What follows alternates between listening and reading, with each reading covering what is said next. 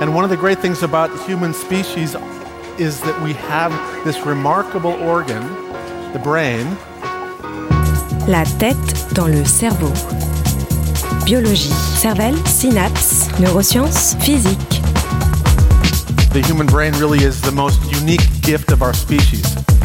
Avec Christophe Rodeau. Histoires effrayantes, un film d'horreur. Nous aimons avoir peur, c'est que nous pourrions en tirer certains avantages.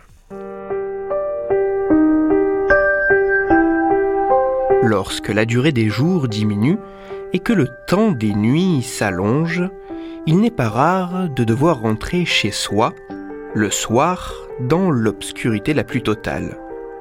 Éclairé à la seule lueur des éclairages publics, dans cette angoissante ambiance, les personnes que nous croisons deviennent rapidement suspectes. Le moindre bruit nous fait sursauter.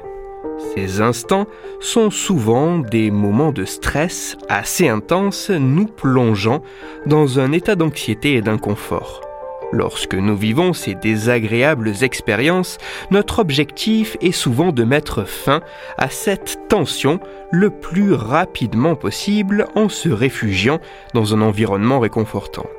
A priori, il semblerait logique que nous repoussions tout naturellement ce genre d'expérience nous plongeant dans un tel état de frayeur. Pourtant, assez paradoxalement, nombre d'entre nous semblent avoir un certain attrait pour de tels moments angoissants. Oui, au travers d'histoires effrayantes et de films d'horreur, il n'est pas rare que nous nous confrontions volontairement à ce type de sensation. Mais pourquoi alors que l'expérience n'est pas vraiment la plus agréable possible, aimons-nous, dans certaines circonstances, nous faire peur pour essayer d'un peu mieux comprendre pourquoi nous aimons nous faire peur et éventuellement afin d'identifier quels pourraient être les bénéfices tirés de ce type d'expérience, des chercheurs de l'Université de Pittsburgh ont réalisé une expérience assez inhabituelle dont les résultats ont été publiés en juin dernier dans la revue scientifique Émotion.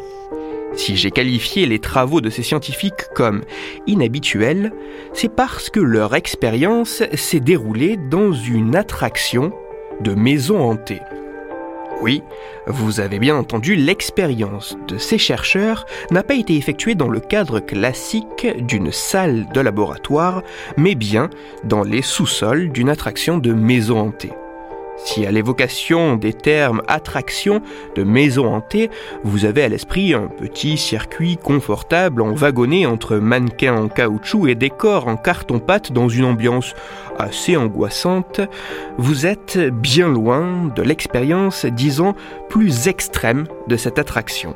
En effet, en vous acquittant du prix d'entrée de cet effrayant divertissement, vous accordez également votre consentement pour que les vrais acteurs de la maison pseudo-hantée, dans un décor à la fois recherché et macabre, vous soumettent à des scénarios pour le moins angoissants, mêlant enlèvement, choc électrique et séquestration dans des cercueils. L'expérience des chercheurs s'est déroulée en deux temps avec une cinquantaine de participants.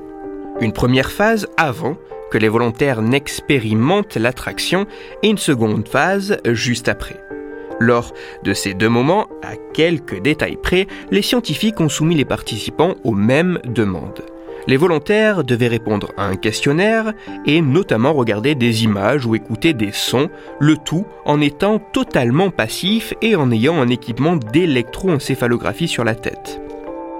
Dans le détail, le questionnaire permettait, entre autres choses, d'évaluer le niveau de fatigue, d'ennui ou de stress des participants.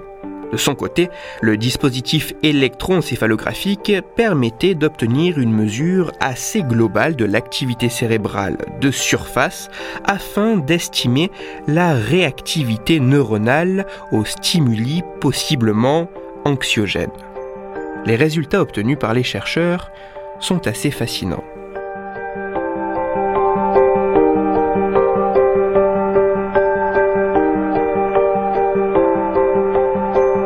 les résultats de cette expérience semblent mettre en évidence que passer par une attraction effrayante semble avoir un certain nombre de conséquences à la fois sur l'état subjectif, mais également sur l'activité cérébrale des participants.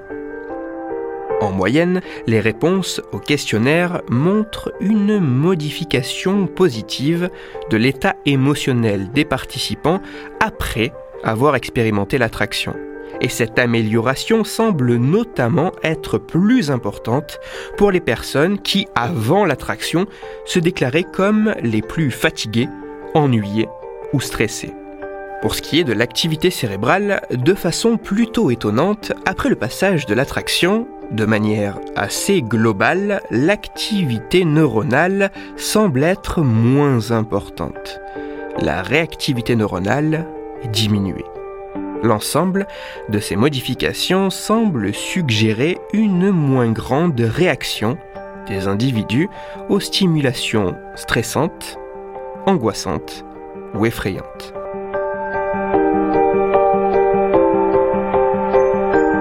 La question pourquoi aime-t-on se faire peur? Les résultats des travaux de ces scientifiques semblent avancer l'idée que ce pourrait être parce que cela nous ferait du bien.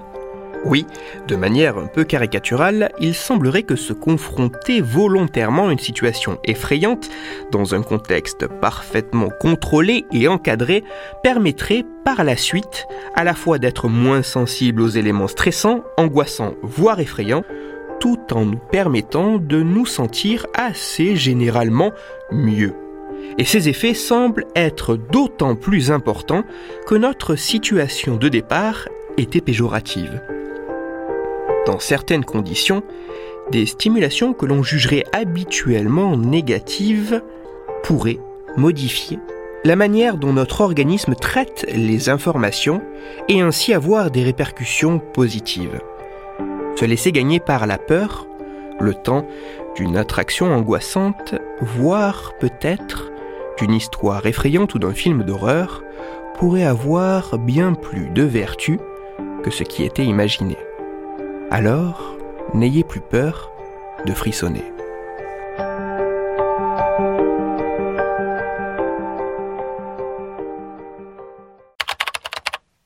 Les références de ma chronique se trouveront sur mon site Cerveau en argot. Et avant de passer à un conseil lecture, il est important de préciser que cette étude a été réalisée dans des conditions assez exceptionnelles et à plus juste titre que d'habitude suite à l'observation de nouveaux résultats. Il sera très important que cette expérience puisse être répliquée par d'autres chercheurs dans d'autres laboratoires afin que les conclusions de ces travaux gagnent en fiabilité. Il serait également bon de pouvoir faire varier les conditions de l'expérience afin de savoir si de tels résultats peuvent se retrouver dans d'autres contextes avec d'autres types de volontaires, notamment des personnes soumises malgré elles à ce type de stimulation, car en effet, pour l'instant, les conclusions de cette expérience ne peuvent être généralisées. Pour approfondir la chronique d'aujourd'hui, je vous renvoie vers un article disponible gratuitement sur Internet. Cet article a pour titre Épouvantable, pourquoi nous aimons avoir peur? Il est écrit par Kira Shaw et il est à lire sur le site theconversation.com. Je vous renvoie également vers un podcast qui a pour titre La librairie yokai. Cet excellent podcast, animé par Amandine et Mathieu, parle chaque mois d'histoire et de culture japonaise au travers d'esprits de démons et de fantômes japonais, les yokai. Dans le cadre d'une semaine spéciale Halloween, j'ai eu le plaisir d'être invité dans la librairie pour y parler peur et cerveau. Si vous souhaitez en savoir plus, n'hésitez pas à aller les écouter. Et parce qu'il se pourrait qu'écouter des histoires effrayantes fasse un certain bien, je vous donne rendez-vous la semaine prochaine pour un épisode qui s'intéressera à une maladie qui semble transformer des cerfs en zombies. D'ici là, pour discuter science et cerveau, vous pouvez me retrouver sur Twitter, Christophe-Rodo, R-O-D-O, sur la page Facebook de La tête dans le cerveau et sur mon blog Cerveau en argot. Si vous avez des questions ou des sujets dont vous voudriez que je parle, n'hésitez pas à me le faire savoir directement sur mon compte Twitter, euh, sur la page Facebook ou par mail à l'adresse la tête dans le cerveau et j'essaierai d'y répondre dans une future chronique. Toutes mes chroniques, y compris celle-ci, sont disponibles en réécoute sur mon podcast La tête dans le cerveau, à retrouver sur toutes les plateformes, dont SoundCloud, Deezer, Spotify, Google Podcast et iTunes. Christophe Rodeau. La tête dans le cerveau.